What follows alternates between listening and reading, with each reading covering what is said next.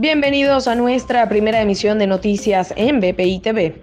A continuación, las informaciones más importantes de Venezuela y el mundo de este martes 14 de septiembre. El ministro de Educación Universitaria de Nicolás Maduro, César Trompis, informó que se instalaron 39 puntos especiales de vacunación contra la COVID-19 para los trabajadores del sector universitario, entre ellos el personal administrativo, obreros y profesores, de cara al regreso a clases presenciales previsto para octubre. A su vez, señaló que en estas jornadas esperan inocular a más de 1.200 trabajadores universitarios.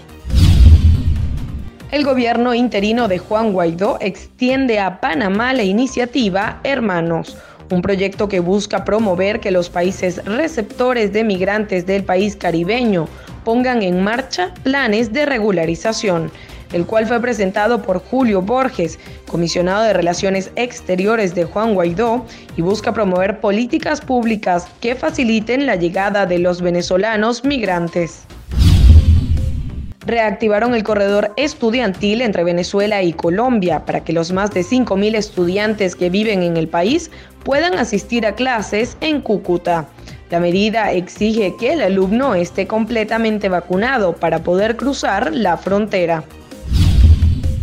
Para el desarrollo de estas y otras informaciones, los invitamos a sintonizar nuestra señal en vivo y contenido on demand en bpitv.com o a través de Roku, Apple TV, Amazon Fire y nuestro canal de YouTube.